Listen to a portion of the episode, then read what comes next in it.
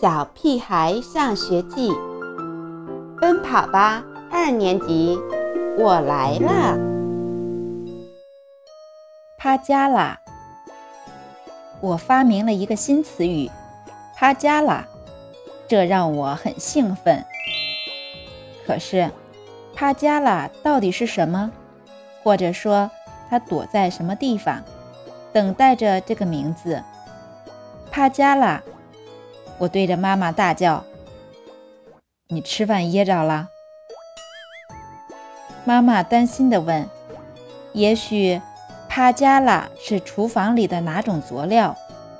妈妈每天在厨房里转来转去，她肯定知道，帕加拉肯定不是一种佐料，既不是酱油、醋，也不是花椒、大料什么的。妈妈也不知道帕加拉是什么。帕加拉，我对着爸爸大叫：“你和 E.T. 打架了？”爸爸皱着眉头盯着我。我确定这个词跟我和 E.T. 无关。不过，帕加拉会不会是一个书名呢？爸爸说他没听过这个怪名字。就算有，也肯定不是书名。我不甘心，在爸爸书房里翻了半天，每本书的名字都不叫帕加拉。帕加拉会是一种植物吗？我可不会傻到对着院子里的树啊、草啊、花呀大叫。就算他们中间有谁叫帕加拉，他也不会回答我呀。我问奶奶，有没有一种植物叫帕加拉？奶奶想了半天，摇摇头，说：“从来没有听过帕加拉这种植物。这不是哪朵花、哪根草、哪棵树的名字。帕加拉不是佐料，不是书名，不是植物。那它会不会是哪个国家的名字？”我问田老师。有没有哪个国家叫帕加拉？田老师皱着眉头想了半天，告诉我：“我没听说哪个国家叫这个名字。不过，我可以帮你上网查一下。”很快，我就知道了，帕加拉不是哪个国家的名字，连世界上最小的国家也不叫这个名字。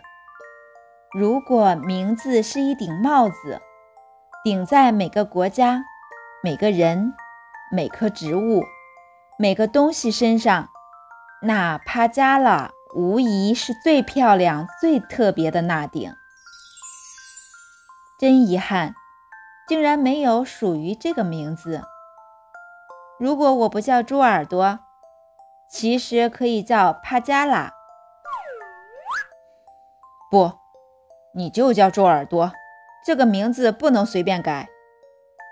妈妈坚决不同意。你是我老朱家的儿子，不是老趴家的。爸爸也反对。胡小图来找我玩，趴家了，趴家了，趴家了。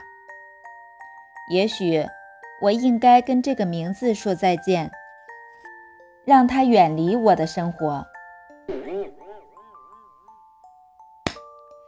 这个名字真好，真的，我不敢相信，竟然得到了认同，而且是我最好的朋友，我心里很激动。你同意把这个名字送给我吗？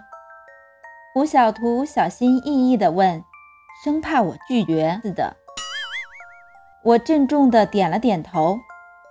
现在，帕加拉成了一只兔子的名字，它是胡小图的新宠物。